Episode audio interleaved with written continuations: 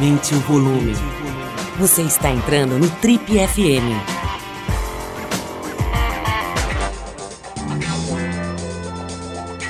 Oi, eu sou o Paulo Lima e você está acompanhando a versão podcast do Trip FM.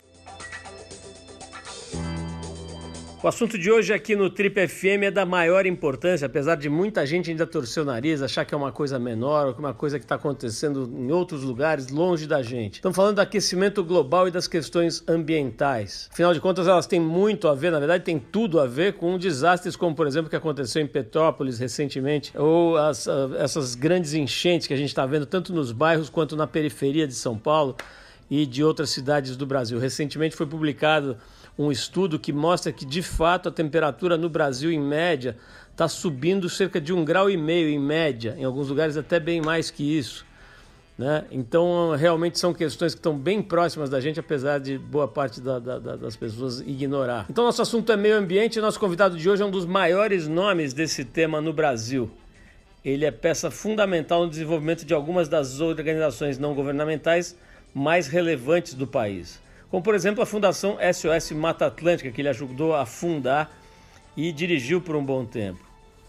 Esse biólogo brilhante tem dedicado a vida inteira à defesa da floresta amazônica e da questão ambiental como um todo. Ele é doutor em Ciências Ambientais pela USP, fez parte do Ministério do Meio Ambiente entre os anos 2003 e 2008. Depois disso, ele deixou o país por um ano e foi atuar como professor convidado e pesquisador da Universidade de Columbia, em Nova York. Ele também ganhou o prêmio Jabuti de Literatura com o livro Biodiversidade na Amazônia Brasileira. Esse caçula de sete filhos e fotógrafo é atualmente membro do conselho diretor do Instituto Democracia e Sustentabilidade, que se dedica a promover conhecimento sobre clima e meio ambiente. Ele é também empresário e agricultor, ele cultiva café. Eu estou falando de João Paulo Capobianco, mais conhecido nos meios da política ambiental como Capô.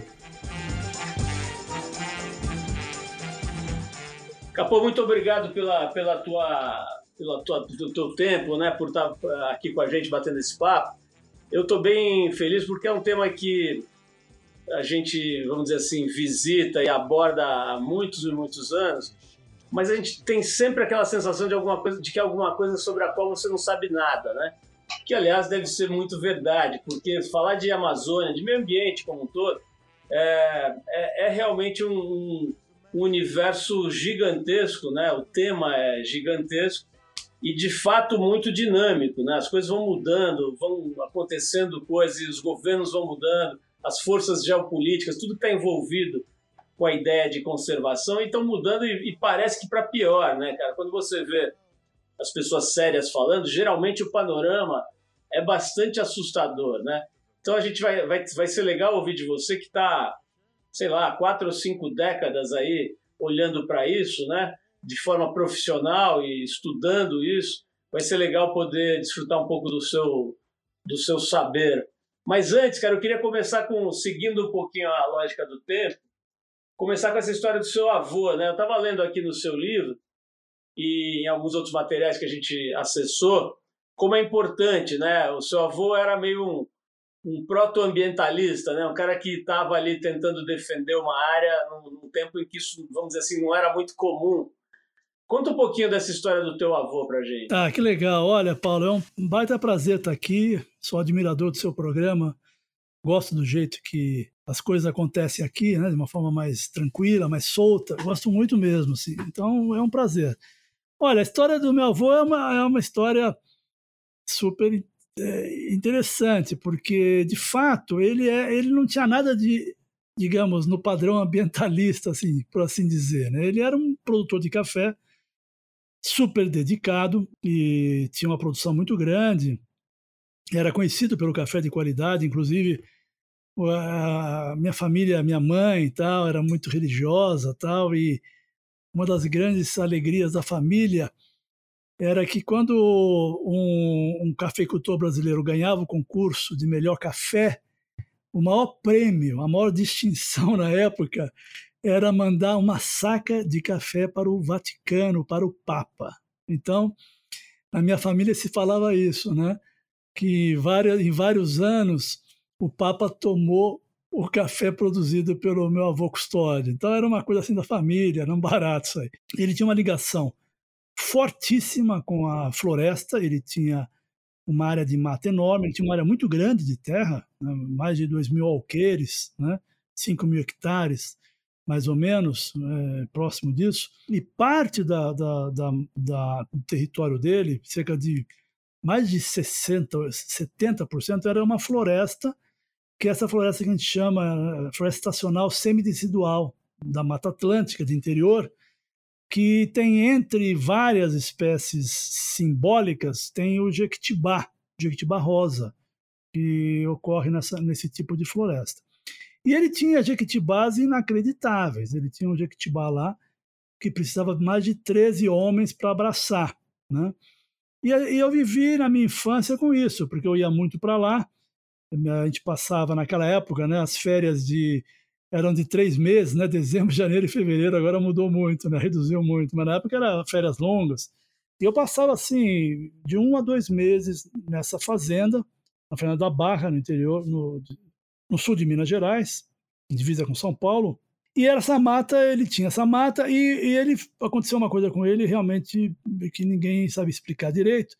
Mas quando veio a crise do café de 29, todos os fazendeiros da região sobreviveram vendendo as matas, vendendo madeira, literalmente, para fazer caixa e superar a crise. E ele não. Ele enfrentou a crise, teve muita dificuldade, né? mas ele não vendeu a mata. Então, o que aconteceu é que a região ali toda praticamente só tinha as matas do major. Né? Ele tinha o título honorífico como major, embora não fosse militar. E então foi isso, assim, eu, eu vivi a minha infância eh, entre aqueles jequitibás rosa, uma coisa muito impressionante. E, e logo na sequência, depois que ele morreu, eu tinha 14 anos, veio a partilha e caiu para alguns dos primos. Ele tinha nove filhos, então dividiu muito, né? E uma parte da família, a primeira providência de uns primos meus, porque o, os pais já tinham morrido, então já eram os descendentes, foi derrubar, cara, a mata, né? E aí eu, eu e meu irmão Roberto e um primo nos juntamos ali e para tentar impedir isso, é ali que foi que nasceu a minha, digamos, meu veio de ambientalista ali foi para defender aquilo que meu avô tinha defendido a vida toda e que de repente ia virar pó na sucessão familiar. Né? Capô, é, acho muito interessante pensar o seguinte: assim como eu, você vem de uma origem de branco, é, privilegiadíssimo, né? filho de, de classe alta ou classe média alta, e com acesso às melhores coisas, né? educação de primeira qualidade, etc, etc. É, normalmente, cara, as pessoas que têm essa, esse background, elas vão ficando seduzidas pela manutenção desse status quo, né? Bom, então eu vou acumular mais ainda, vou criar os meus filhos aqui no conforto máximo e o resto que, sei lá, que se vire, né? Mais ou menos essa lógica, principalmente na nossa, nas nossas gerações aí, é, que reinava, né? Você ia batalhar por uma numa disputa assim contra os outros, né? Para que você conquistasse um quinhão mais polpudo, mais rechonchudo possível de bens materiais e ficasse lá numa suposta estabilidade, segurança com você e os seus, né?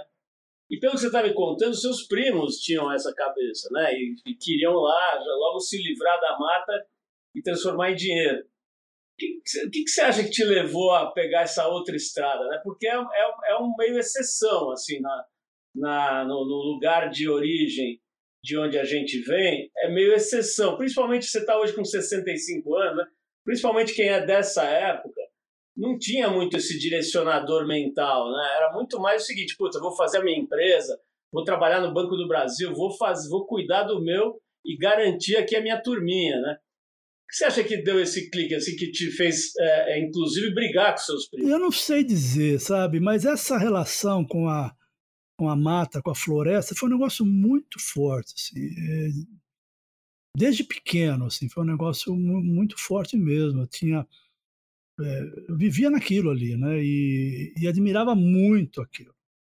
É, ele, é, essa coisa do meu avô foi muito marcante. Engraçado porque a, a diferença de idade entre nós era uma coisa monumental, né? Pra você ter uma ideia, quando eu tinha 14 anos, meu avô morreu, ele tinha 98 anos. Numa época em que você não conversava, adulto não conversava com criança. Eu não conversei com meu avô, né? Mas eu via, Né? Eu via aquela coisa, aquele jeito, ele era uma, ele era uma espécie de um monumento para nós. Né?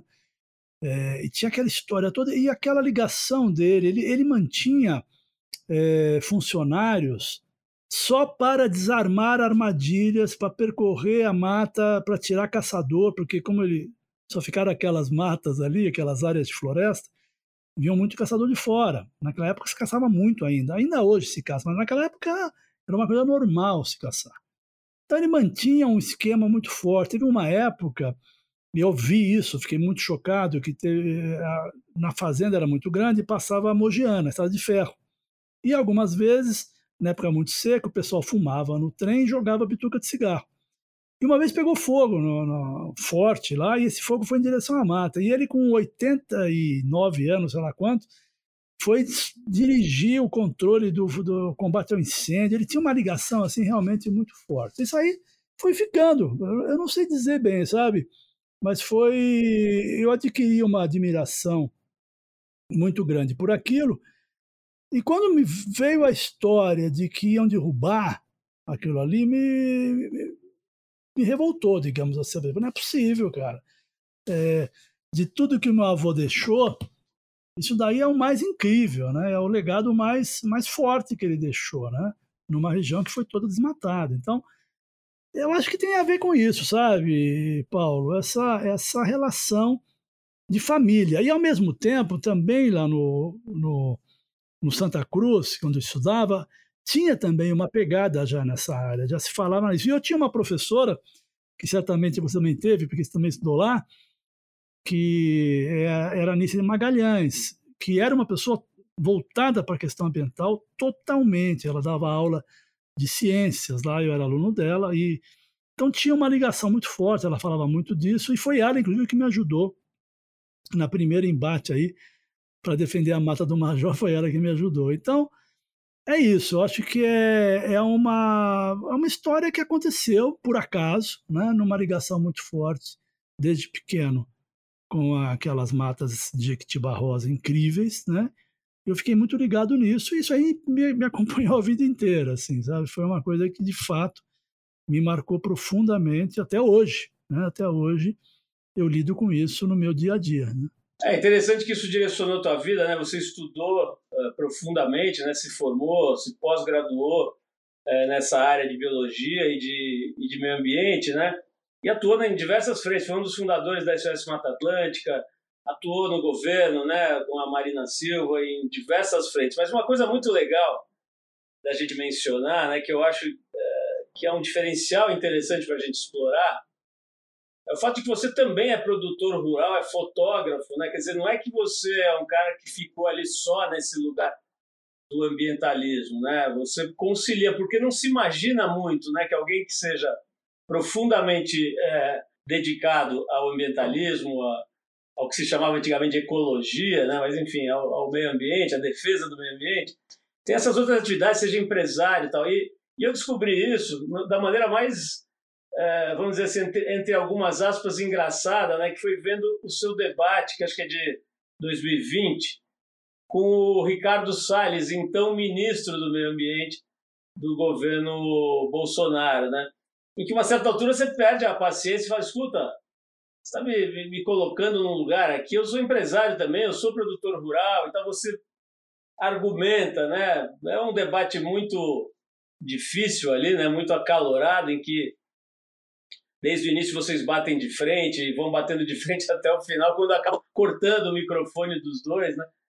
Mas, enfim, é, primeiro eu queria que você me falasse um pouco desse debate, vamos dizer assim, no mínimo exótico, né? Que acabou com os microfones cortados e uma, e uma mediadora constrangida ali.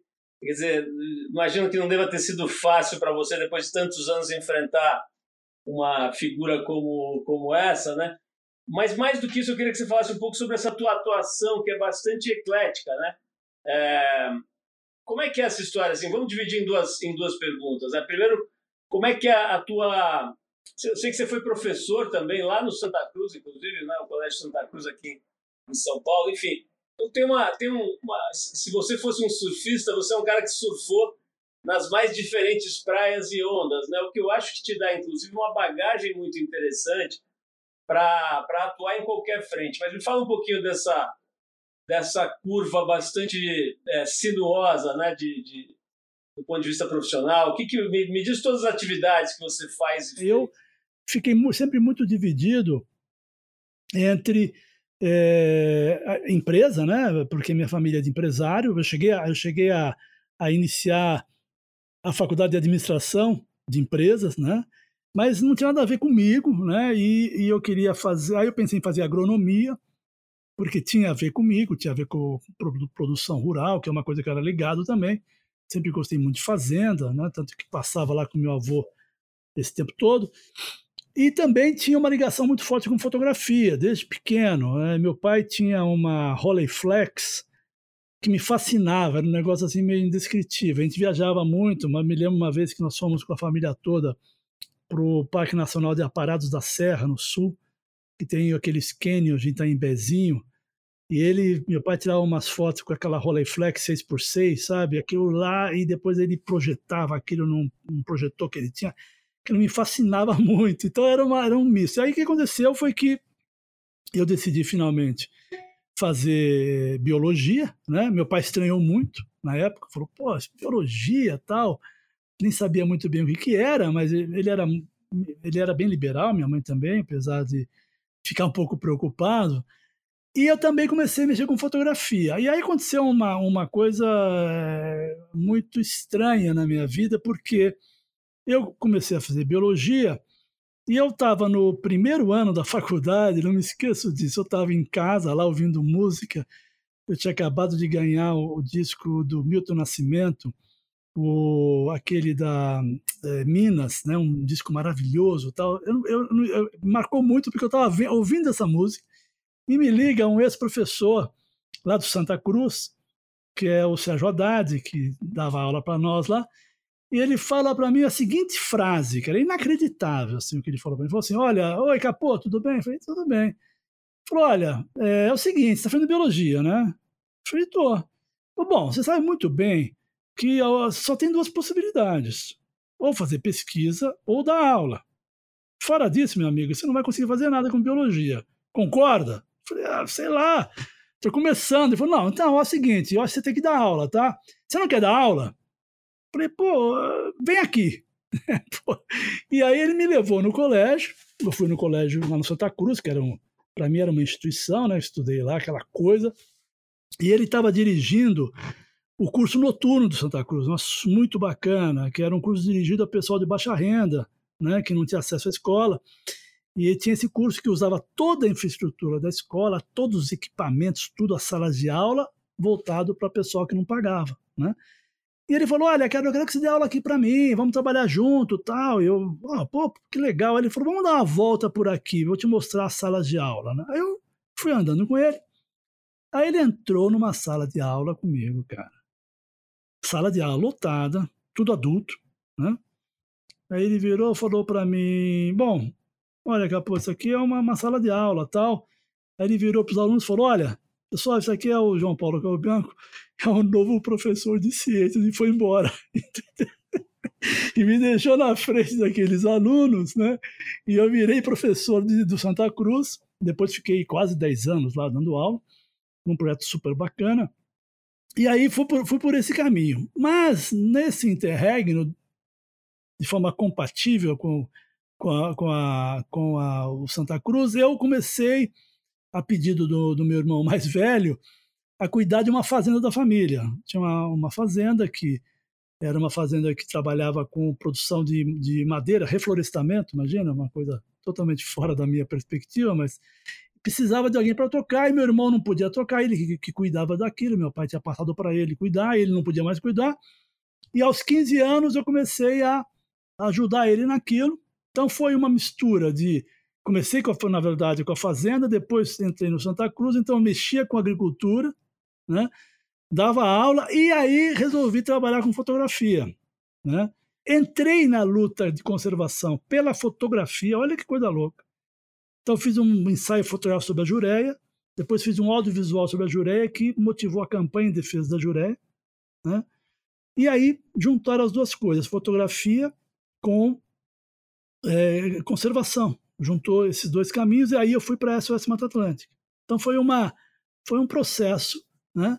Agora a parte de agricultura eu sempre continuei, né? Trabalhei a minha vida inteira com isso e hoje depois de muito tempo eu e minha mulher decidimos é, fazer o caminho inverso e plantar café orgânico. Então hoje nós somos produtores de café orgânico na Serra da Mantiqueira, na, na região de Socorro, em São Paulo Capô, é, é, agora que a gente deu um belo um apanhado assim e seguiu uma ordem razoavelmente cronológica, vou quebrar um pouquinho isso, depois a gente volta no tempo. Eu, eu não quero deixar de falar desse seu encontro fatídico com o ex-ministro é, Salles, mas é, cara, quero dar um salto assim para hoje, né? Se você olhar para o discurso de pessoas muito admiradas, muito respeitadas. Você pode pegar o Fernando Meirelles, cineasta, você pode pegar o, o Harari, né, esse grande pensador israelense, que é um cara respeitadíssimo no mundo inteiro. Você pode pegar o Bill Gates, cara. Assim, tem uma coisa em comum entre esses caras que é, que é um alerta gigantesco dizendo assim, olha, não é brincadeira, cara. A questão do aquecimento global, as catástrofes todas que a gente está vendo, elas não são obra do acaso, muito menos fake news. Não. É real, né? A parada é, como diria o meu filho, o bagulho é doido, né? E tá ficando mais doido. Então, assim, queria que você me dissesse, cara, na tua visão de alguém que ficou, sei lá, quatro ou cinco décadas full time, aí, praticamente full time estudando, acabou de lançar um livro, não sei se acabou de lançar, mas acho que é recente o teu livro, esse livro que. É recente, é, em dezembro do ano passado. É, acabou de lançar um livro que é um, na verdade, é um estudo científico, né, do panorama todo da Amazônia e tal. E assim, é, acho que a gente tem razão para ficar bem assustado, né, para ficar bem preocupado sobre é, essas catástrofes todas que estão se se tornando cada vez mais evidentes, né? Então eu queria que você me dissesse do alto aí do seu dos seus 40, 50 anos de estudo desse problema, cara, qual o nível da gravidade, assim? Qual é o, qual é o, como diriam os americanos, state of the nation, né? Como é que é o estado do planeta nesse momento? Olha, Paulo, nem nos, nos mais é, nem nos mais radicais discursos alarmistas né, é, da questão ambiental nós não podíamos imaginar que a gente chegaria numa situação tão, tão concreta e tão real como nós chegamos agora. Ou seja, nós, nós ambientalistas sempre utilizamos de uma de um de uma ação, sempre, sempre adotamos um discurso bastante agressivo no sentido eu não diria catastrofista, porque não era esse o espírito, mas no sentido de mostrar a gravidade das coisas. Então, é, que foi a forma que nós encontramos de ocupar algum espaço, de ser ouvido, porque, na verdade, é, as pessoas só se mobilizam com coisas graves. Né? A imprensa só cobre problemas sérios, digamos, ou, ou catástrofes. Então, a, nós sempre utilizamos, desde a década de 80, digamos assim, quando o movimento ambientalista no Brasil começou a ganhar um pouco de, de tração, né, de força, a gente sempre fez um discurso muito, muito radical, muito próximo do catastrofismo, digamos assim, no sentido de, olha, porra, presta atenção no que está acontecendo. Mas o fato real é que hoje até nós nos surpreendemos com a rapidez com que a coisa evoluiu. Né? Quando a gente falava de mudança climática na pré-Rio 92, né, quando teve a Conferência do Rio, que assinou, que nós, onde foi assinado o Acordo do Clima, mas os estudos sobre a questão climática já começaram antes. Nós já falávamos disso, mas nós, eh, sinceramente, nenhum de nós imaginava que a aceleração das transformações e da consequência, que são os eventos climáticos extremos, seria uma coisa tão rápida e tão disruptiva né, como está sendo. Né? É, impensável que em, em 40 anos, 50 anos, nós chegaríamos num estado de tão alarmante. O que aconteceu também é que os estudos científicos é, foram ganhando muita densidade, sabe? Quando esse assunto começou, eram alguns, alguns cientistas, alguns especialistas que tratavam desse assunto, tinham muita relevância, tanto que conseguiu-se o Acordo do Clima, lá em 92, mas a, a, a, não havia um, uma consolidação da, dessa análise, haviam dados, fatos que indicavam a necessidade de você ter um acordo do clima, de você enfrentar a questão. Hoje, né, os relatórios do IPCC, que é o painel intergovernamental de mudanças climáticas das Nações Unidas, é uma coisa, os dados são absolutamente inquestionáveis, o volume de informação acumulada e a nossa capacidade de fazer cenários consistentes aumentou dramaticamente. E os dados estão aí. Né? Hoje não há dúvida, né? a não ser para meia dúzia de negacionista que insiste numa, numa visão totalmente equivocada, mas nós estamos falando aí de 99,9% dos cientistas do mundo todo, das mais diferentes tendências, dos mais diferentes tipos de, de mais origem, etc., 99,99% ,99 é absolutamente convicto, tem dados e demonstra o problema. Então, eu diria para você que a situação é absolutamente dramática e que se não houver de fato uma ação radical de reversão, nós vamos perder o controle da situação e vamos ter o clima como o nosso principal inimigo. Coisa que não aconteceu. Na história da humanidade, a natureza, o clima, eles eram algo. É, nós é que dominávamos, né? Nós éramos o ator principal, o ser humano era o ator principal. Né? E agora, é, tem um, um, um, cientista muito legal chamado Bruno Latour, que, que trabalha muito esse, esse tema, ele disse que inverteu. O clima, a natureza virou o ator principal e nós viramos coadjuvantes. Nós dependemos deles, é, inverteu. A gente dominava a natureza, a gente fazia as coisas. Agora, a natureza nos domina e nós temos que nos adaptar a ela, né? E buscar canais, né, e ações que minimizem esse desconforto que nós estamos começando a, a vivenciar no nosso dia a dia, né, em relação a esses eventos climáticos extremos que se acirram e aumentam a cada semana que passa. Bom, e é, e é, eu ia dizer interessante, mas é mais alarmante ainda né, ver que, com esse contexto que você acabou de descrever, a gente certamente tem a pior gestão de todos os tempos é, desse tema aqui no Brasil, né? Assim, acho que não precisa, você não precisa ser muito enfronhado no assunto para ver que a gente está lidando com o tema meio ambiente nos últimos anos de, da forma mais equivocada de todos os tempos, né? E aí eu te pergunto, uh, Capô, é, e, e, queria até que você lembrasse desse encontro fatídico aí com o Ricardo Salles para quem estiver vendo a gente aí, que ficar curioso, é possível ver no YouTube, na internet.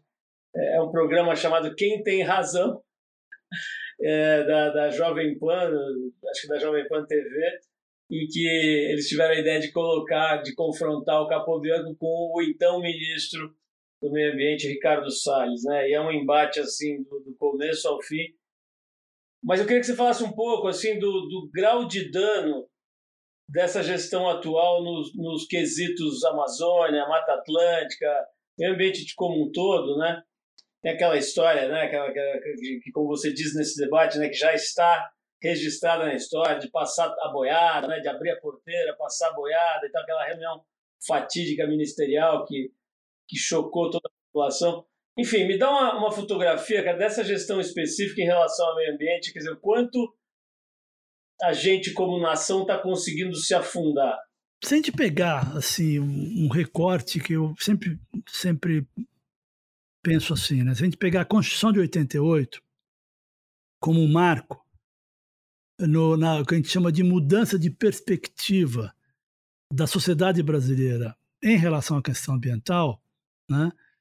E foi de fato um marco, é, ali na Constituição de 88, de fato mudou. Ali foram inseridos direitos e, e obrigações que não existiam no, no arcabouço legal brasileiro. Né? Embora muita coisa tenha sido feito antes, ali houve um marco no sentido de exigir, determinar uma ação responsável, ação do governo, o dever do poder público em conservar, o dever do poder público de fazer a gestão é, fundamental e principalmente, né, é, foi quando se inseriu a, o meio ambiente equilibrado como um direito constitucional. Né? Então houve de fato uma mudança ali que gerou um monte de, de leis complementares e, e, que vieram depois foram super importantes. Então se eu pegar desde 88 para cá e olhar o que aconteceu no Brasil, nós vamos ver o seguinte: alguns governos foram mais devagar ou fizeram menos que outros. Mas a questão ambiental foi sempre numa, se precisar um gráfico, é numa linha ascendente, ou seja, leis foram sendo aprovadas, foram sendo criados direitos, foram ampliando as unidades de conservação, a Mata Atlântica foi, começou a ser preservada, a própria Amazônia entrou numa, numa rota de conservação, houve, houve um crescimento, um avanço. E aí houve uma ruptura. Né? É, a eleição do atual presidente foi uma ruptura histórica, é, uma, é impressionante, porque, como eu disse, você teve altos e baixos, alguns fazendo mais que outros, mas você sempre teve alguém, sempre se tinha a questão ambiental como uma, uma prioridade, uma coisa importante, não uma prioridade, uma coisa importante. E no atual governo isso foi reduzido a algo desimportante, né? Mas mais do que desimportante, houve uma, uma verdadeira é, um desmonte objetivo da gestão ambiental, né? um desmonte é, calculado, né?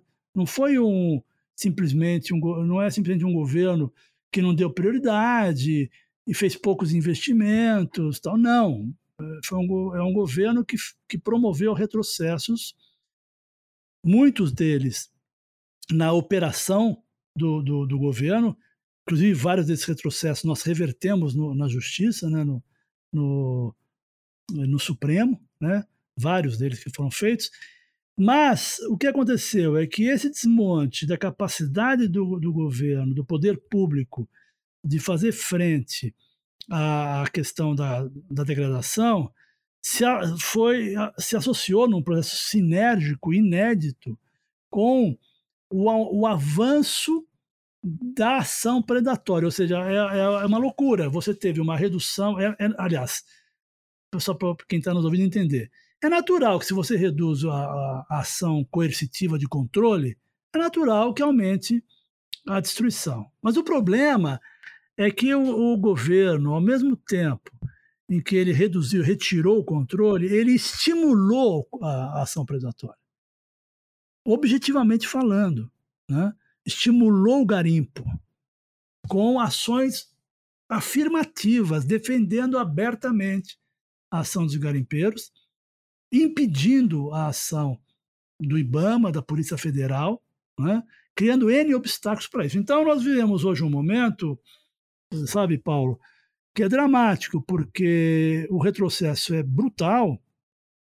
E para retomar uma condição de governabilidade, vai ter muita reação.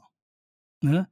Tem um amigo nosso, o Cláudio Ângelo, do Observatório do Clima, que escreveu um artigo recentemente que vale a pena ler, é Vai Ter Guerra, onde ele explica justamente isso, que o descontrole foi tamanho, proposital, e o estímulo da ação predatória foi tão forte que esses grupos predatórios ocuparam posições importantíssimas na, na Amazônia, e não só na Amazônia, mas especialmente na Amazônia. E a hora que for reverter isso, vai ter muita resistência. Lembrando, inclusive, que as pessoas foram armadas, né? As pessoas estão armadas, objetivamente falando, né? Com a liberação das armas. Então, vai ser um, um baita de um problema. Então, é um retrocesso estrutural, né? O Ricardo Salles, que de triste memória, aí você traz esse debate, que não foi bem um debate, né? Na realidade, foi uma, uma situação meio esdrúxula, porque eu fui convidado para debater com uma outra pessoa. Não era o Ricardo Salles é, havia um, foram, foi convidada uma outra pessoa e eu aceitei, né? Porque era uma pessoa da qual eu divirjo, mas que a gente tem, a gente sempre participa de debate, debate, discute, às vezes até um pouco acalorado, mas dentro da, de uma relação é, positiva, né? Que era o Chico Graziano, né? Que é uma pessoa do setor do chamado agronegócio. Eu não gosto de usar isso, muito isso, porque eu também sou do agronegócio, então, mas é um cara mais, digamos, mais ligado a esse setor e defende questões mais ligadas ao setor. E aí, de repente, num dia anterior, eu recebo uma ligação da Jovem Pan dizendo: Olha, infelizmente o, teve um problema e vai, ter, vai ser o Ricardo Salles. Tudo bem? Eu pensei naquele momento, para te falar bem, ser bem franco, eu falei: Não, eu acho melhor não. Porque não é, não, ele não é uma pessoa para dialogar, ele não, ele não quer dialogar. Né? Ele não vai querer discutir as questões. Né? Ele, vai querer, ele vai querer justificar a loucura que ele está fazendo. Mas aí a minha mulher falou: pô, mas agora você já aceitou, você vai dizer que não, vai, vai fugir da raia com o Ricardo? Não pode, né? Pô, vai ficar. Tá bom, então eu fui, entendeu? Mas eu já sabia que ia ser aquilo. Só que eu não imaginava que ia ser tão descarado. Né? Eu não imaginava que ele ia querer dizer né, que ele estava fazendo uma ação ambientalmente responsável e importante quando ele estava destruindo tudo. E, e aí o, o debate acabou sendo um debate improdutivo. Eu não tenho nenhum orgulho daquele momento, viu, Paulo? É, apesar de que o meu Twitter triplicou, sabe? É, então, mas eu não tive nenhum orgulho daquilo, eu não acho que foi produtivo, né? Mas eu não podia deixar passar em branco e nem é, permitir que, que a versão dele prevalecesse. Eu queria é, voltar a, a, nossa lente agora para um outro campo, que é evidentemente ligado a esse, que é o mundo empresarial. Né? Você falou que a sua família é de empresários, você não deixa de ser um empresário, né? produzindo café e outras atividades. E é, o que a gente vê é o seguinte, assim, dentro do chamado mundo corporativo, do mundo do empresariado, que é um poder enorme, né? que inclusive é, financia essas grandes forças políticas sobre as quais a gente está falando agora e tal, é, a mentalidade sobre o meio ambiente é próxima de zero. Né? Se você for pegar assim, uma fotografia ampla, claro que tem pessoas extremamente. Quer dizer, a SOS Mata Atlântica, por exemplo, foi fundada por empresários e por pessoas ligadas a grandes negócios. Não é que todos sejam cegos né, a essas questões. Mas eu acho que dá para dizer que, sem muito medo de errar, que a grande maioria não está nem aí para essas questões. Né? As pessoas estão preocupadas com o dólar, com as commodities, com quanto está o barril de petróleo e não querem nem saber, às vezes até por ignorância, mas geralmente acho que muito mais por ganância mesmo, por ter uma visão curta de vida, né? de, de mundo. É, eu queria que você falasse um pouquinho sobre isso. Né? Cada vez mais no marketing, na propaganda, na comunicação, você vê o chamado greenwash, né, o discurso verde vazio, né, aquele cascolaque verde, né, é aquele verniz fininho verde que passam sobre as narrativas, né? Mas de verdade, o que você vê é estimula consumo desenfreado e uma preocupação bem próxima de zero com relação ao impacto ambiental verdadeiro, né, as, as causas. Que você me desse a, tua visão, se ela é diferente disso, se você tem, se você é mais otimista, esperançoso. Quer dizer, claro que generalizar um setor é sempre um, um, um risco enorme, né? E, e, leva a distorções. Mas eu queria que você desse um pouco da panorama. O que você vê na maioria da mentalidade, na mentalidade da maioria do empresariado brasileiro em relação ao meio ambiente? É claro que a maioria da, das pessoas, não só no setor empresarial, eu diria que a maioria em geral, né, tem uma, uma, digamos, coloca a questão ambiental de forma secundária. As pessoas estão mais preocupadas em em resolver os seus problemas, em ter os seus resultados, de obter o lucro, etc, etc. E a questão ambiental ela não é uma questão secundária no, no dia a dia da sociedade. Mas se você pegar grandes lideranças empresariais, lideranças inclusive de empresas de grande porte, isso está mudando, né? Está mudando ao ponto de você ter é, novos CEOs de empresas que trazem essa questão ambiental na origem. Né? Você tem aí pessoas que é, sempre foram empresários, mas que militaram, inclusive, por exemplo, na própria SOS Mata Atlântica e em outras organizações, e que estão assumindo posições de destaque em grandes empresas importantíssimas, nas maiores empresas brasileiras e algumas empresas internacionais. Além disso, tem a questão do consumidor, né, que cresce muito. Se você pegar os, os principais mercados brasileiros, Europa, Estados Unidos, né, é, o consumidor cada vez mais exigente, né, cobrando da, do, dos empresários, das empresas nos seus países que não comprem, que exijam certificação de origem, que não comprem produtos derivados de áreas é, ocupadas ilegalmente, desmatadas ilegalmente. Tem também a questão do risco climático, né, que ameaça os negócios, né, ameaça a produtividade do agronegócio. Então, existe uma. Um, eu acho que nós estamos vivendo um momento de, de mudança. O setor empresarial mundial e brasileiro também vem avançando nessa agenda. Claro que grande parte ainda de forma cosmética, como você colocou, mais, mais preocupado com greenwash para manter o seu mercado do que de fato mudar na estrutura, mas está crescendo muito aqueles que aqueles setores que estão enfrentando, querem enfrentar coisa de frente, sabe? Está tá aumentando. O nosso diálogo está mudando de categoria. Hoje nós conversamos na coalizão, por exemplo, com grandes empresas e grandes grupos financeiros de igual para igual. Nós estamos juntos, por exemplo, defendendo a não aprovação do projeto de, mineração em terras indígenas.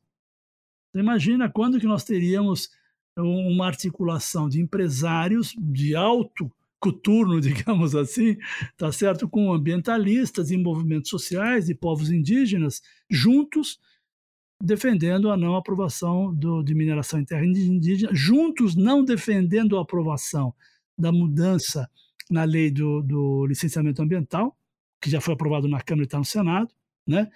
que teoricamente seria ideal para os empresários que querem acelerar seus processos, mas nós temos hoje um grupo muito grande contrário a isso, sabe? que defende, que acha que é um equívoco fazer isso, né?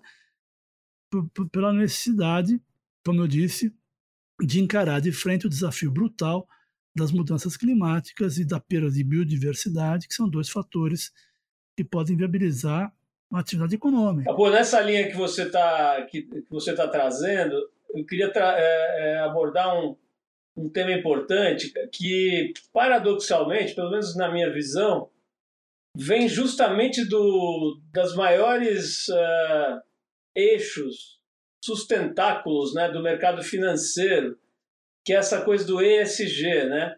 O ESG surge nos maiores uh, centros financeiros do mundo, né, nos grandes financiadores do capitalismo, que um belo dia começam a exigir daqueles das empresas que vêm buscar funding, né, vêm buscar financiamento, que elas apresentem relatórios críveis das suas práticas é, ambientais, sociais, de governança. Né? O ESG, para quem não sabe, é, em inglês significa meio ambiente, social e governança, né? environment, uh, social e governance e é uma, vamos dizer assim, um novo ideário, né? uma, uma nova lógica de funcionamento do capitalismo. Quer dizer, as empresas que não tiverem um mínimo é, é, de práticas é, razoáveis, no sentido de não é, engolirem o mundo, elas não conseguem mais financiamento. Quer dizer, parte daí, e isso vira de tudo, vira desde uma mudança de, de, é, de mentalidade, de gestão, até greenwash também,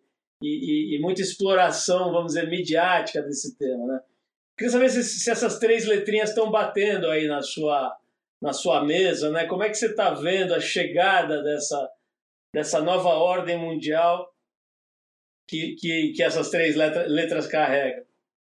Olha, Paulo, eu vejo assim, com vejo com uma certa dose de, de esperança, mas com uma, uma dose de ceticismo também. Por que isso? Porque nós já tivemos eh, coisas nessa mesma linha. Tivemos a certificação no passado, ISO 14000, já tínhamos várias etapas aí é, de, de procedimentos que visavam né, é, levar a, a, produção, a economia como um todo, para um caminho é, responsável do ponto de vista socioambiental. Né? Temos até o Instituto Etos, né, que fez um trabalho muito grande nesse sentido, criou critérios, indicadores, etc. Mas é, o que, que isso de fato é, gerou de mudança? Né? Eu acho que gerou pouco. O que está gerando mudança mesmo, o que está impactando mesmo, é a questão da, da consolidação do entendimento da gravidade das mudanças climáticas. Né? Esse é um elemento que está, de fato, impactando muito. Está né? Tá impactando governos, que tor se tornam cada vez mais rigorosos, né? É, aprovam legislações cada vez mais rigorosas né? e impactam é, lideranças de negócio que têm uma visão de futuro, que têm uma visão de longo prazo, médio e longo prazo. Né? O ESG tem tudo para ser uma coisa interessante, porém, o risco de que isso vire um, um greenwash é muito grande. Quer dizer, como é que nós vamos garantir né, que os critérios de, de verificação disso são, serão de fatos críveis. Né? Você falou bem, quer dizer, hoje o sistema financeiro internacional exige isso. Né? O, o, nós temos os fundos de pensão, que é um, um negócio que eu acho surpreendente, né? são esses fundos de pensão trilionários do mundo todo, tem muitos investimentos de famílias, de herdeiros, de grupos mais jovens, da, da nova geração dos multimilionários do mundo, que são cada vez mais preocupados com isso, exigem né, daqueles que apresentam projetos de investimento, né, exigem mais do que o retorno né, é, de curto prazo, exigem também a comprovação da contribuição socioambiental, é, do seu, da, dos seus investimentos. Então, esse, esse assunto é um negócio que, na minha opinião, veio para ficar. Então, é, o SG é, é uma iniciativa relevante, mas, repito, vai depender é, da nossa capacidade de não permitir que ele seja utilizado por uh, empresas que não estão buscando realmente modificar a sua forma de produzir e a sua forma de atuar no, no mundo. Capô, você falou algumas vezes agora nas populações indígenas, né? E me fez lembrar uma entrevista que eu fiz aqui, acho que mais ou menos um ano, no meio da pandemia, com um dos homenageados do Prêmio Triplo Transformadores do ano passado, que você deve conhecer, porque também é um ambientalista, apesar de ter uma, vamos dizer assim, um ponto de vista um pouco diferente, que é no sentido da origem, né, de, de da visão de mundo, que é o Ailton Krenak, uma liderança indígena, mas muito mais que isso, uma liderança intelectual, né? um pensador muito original sobre o Brasil. E ele, é, bom, ambientalista desde antes de nascer, né? quer dizer, um cara que está lá, tem aquelas imagens dele discursando na, na ONU, jovem, né? pintando a cara de preto e tal, já alertando né, o que estava acontecendo quando ninguém estava muito preocupado. E eu, eu não sei, eu tô com medo de, de falar alguma besteira aqui, mas a, a sensação que eu tenho quando eu converso com ele não é muito otimista. Né? Quer dizer, ele é um cara que fala, por exemplo, que a gente está comendo o planeta, né? que a gente está é, digerindo e que tá, estão sobrando os excrementos. Né? E, e aí, cara, eu fico pensando em você, quer dizer, com uma outra origem, né? bem diferente, tal, mas que de alguma maneira se alinha com esse cara e, e fica aí, sei lá, meu, mais de 40 anos dedicado a prestar atenção nisso, a estudar, a debater. Cara, minha pergunta é muito simples, não cansa? Quer dizer, não dá uma sensação de enxugar gelo, como diz um amigo meu, de empurrar a Kombi ladeira acima, né? Quer dizer, é, eu, eu digo isso até é, de uma um lugar diferente, mas assim, a Trip, como você sabe, está nessa batalha também, não só sobre meio ambiente, mas tentando assim subir um pouco a régua do Brasil. Vai fazer 36 anos agora. E quando você olha para o mapa, né, não é que avançou muito, né? Eu acho que a gente está mais para regressão do que para avanço em quase todos os indicadores aí de, é, de, de, de, os índices de civilização, né? De, de a avaliação, os índices que medem a qualidade da nossa sociedade. Né? Então, assim, eu não sei se você se faz essa pergunta, ou se a sua mulher faz essa pergunta para você, os seus filhos, tipo, você não vai parar, você não cansa, você não vê que isso aí, pô, é, é um pouco enxugar gelo. Eu te pergunto isso porque ah, muitas vezes é como eu me sinto aqui. Como você vê, pelo nosso papo, eu não parei ainda, mas às vezes dá vontade, né? Quer saber como é que você analisa isso, né? A hora que você olha a sua trajetória, evidentemente com mil coisas fantásticas, mas, putz, a hora que você, hora que você lê o seu livro, dá a impressão que não adiantou muito, né? No cômputo geral. Os nossos esforços, esforços de milhares de pessoas que estão aí nessa direção. Isso é um dilema, uma questão para você ou estou falando besteira aqui? Você não está falando besteira nenhuma, você está falando do, de uma questão que é o, o, dilema da humanidade, né? O dilema de fato é, de um modelo, né, de que nós desenvolvemos desde desde o modernismo, onde nós fomos crescendo a nossa capacidade tecnológica, os nossos meios, fomos ocupando cada vez mais uh, os ambientes terrestres. Hoje, praticamente, você não, não, existe mais não existe mais nenhum ambiente é, não, não, tocado pelo homem, digamos assim. Né? Se imaginar 100 anos atrás, seria uma absurdo você imaginar isso. Hoje, é, isso é o óbvio, né? não, há, não há região que não tenha sido é, onde o homem não esteja, direta ou indiretamente. Né? Então, nós não, a, a capacidade de interferência do ser humano é, no, no, na biosfera, ela é total. Ela é total. Né? Isso, e, e a nossa, o nosso crescimento econômico, a busca de cada vez mais, é, mais produtos, ter cada vez mais, expandir cada vez mais nossa atividade econômica, esbarra né? numa, numa questão muito, muito singela. Né? E, e, singela e desesperadora, que é a finitude do planeta, ou seja, a finitude dos recursos. Né? Quando o Ailton Krenak fala que nós estamos comendo a Terra, é exatamente isso. Né? Nós estamos avançando em muito, muito além da capacidade que a gente chama de capacidade de suporte. E o que é capacidade de suporte? É a capacidade que um ecossistema, que um local tem de suportar né, a, a presença é, dos seres vivos ali consumindo os seus recursos.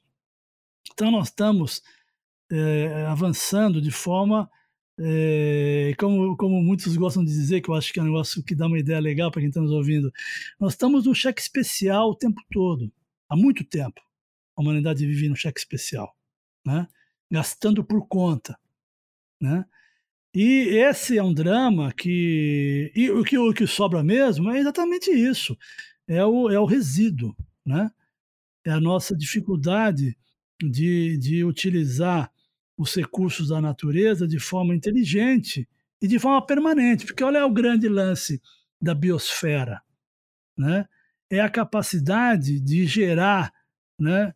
É, de produzir, gerar resultado e tudo que é produzido é reincorporado e mantendo a produção. O que é a Amazônia? A Amazônia é isso. A Amazônia é uma coisa incrível, porque é uma floresta monumental, né? é uma catedral da natureza sob um solo paupérrimo, pouquíssimo, com baixíssima riqueza de nutrientes.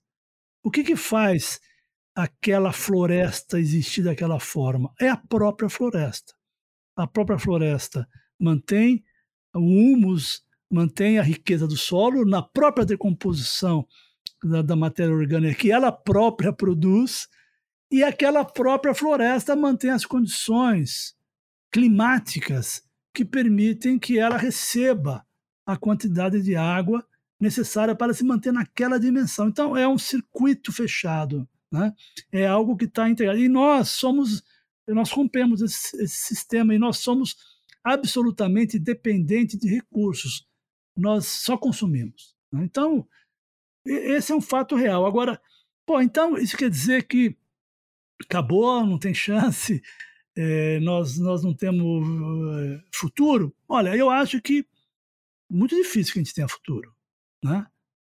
Muito difícil mesmo. Mas, mas, se nós olharmos para trás, o que, que nós mudamos já, a, a, diferença que era há 40, 50 anos atrás para hoje, né?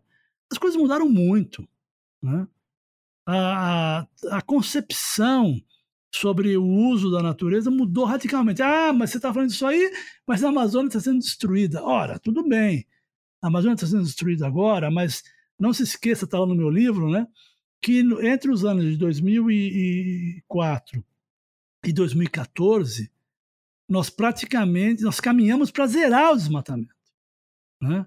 O Brasil conseguiu reduzir em 82% o desmatamento da Amazônia e foi considerado por esse feito, né, pela redução do desmatamento e, portanto, pela, pelo carbono que deixou de emitir nesse período, o Brasil é considerado o país que deu a maior contribuição para a redução das, da, do impacto das mudanças climáticas em toda a história da humanidade.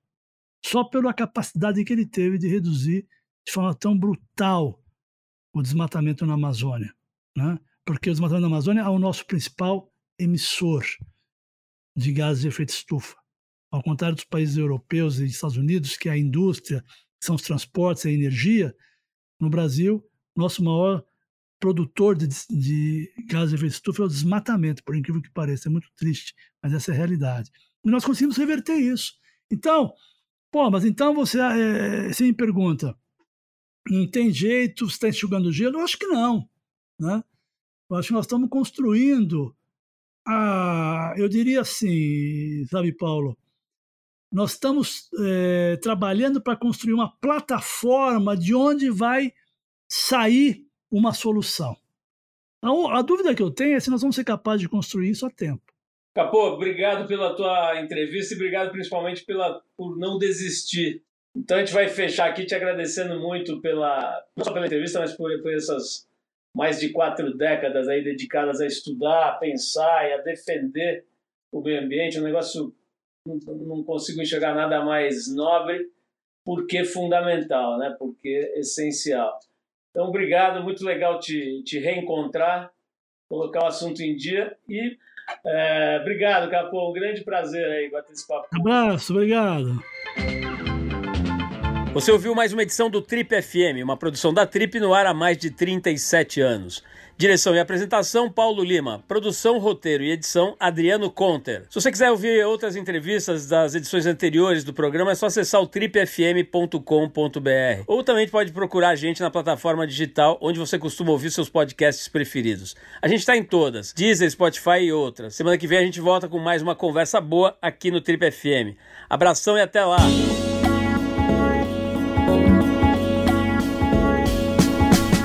Você ouviu? Trip FM.